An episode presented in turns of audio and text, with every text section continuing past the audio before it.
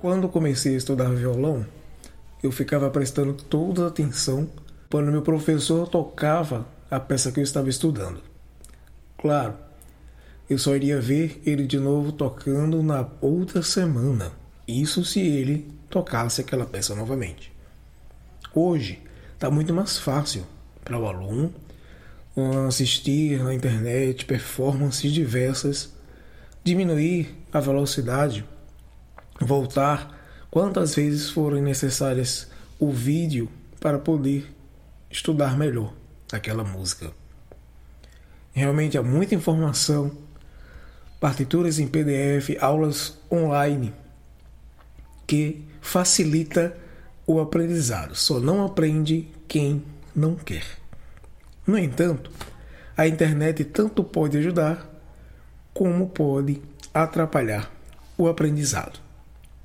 Convém ficar atento.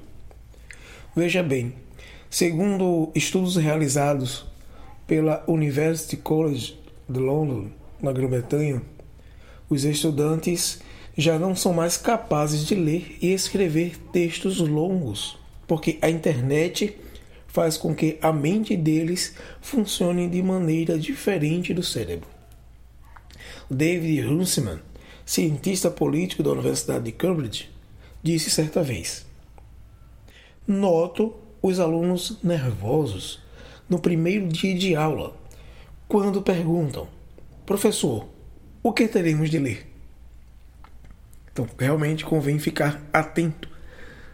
Pense só: será que o celular, as redes sociais estão me atrapalhando na minha prática instrumental? Como estudar então o violão sem distração?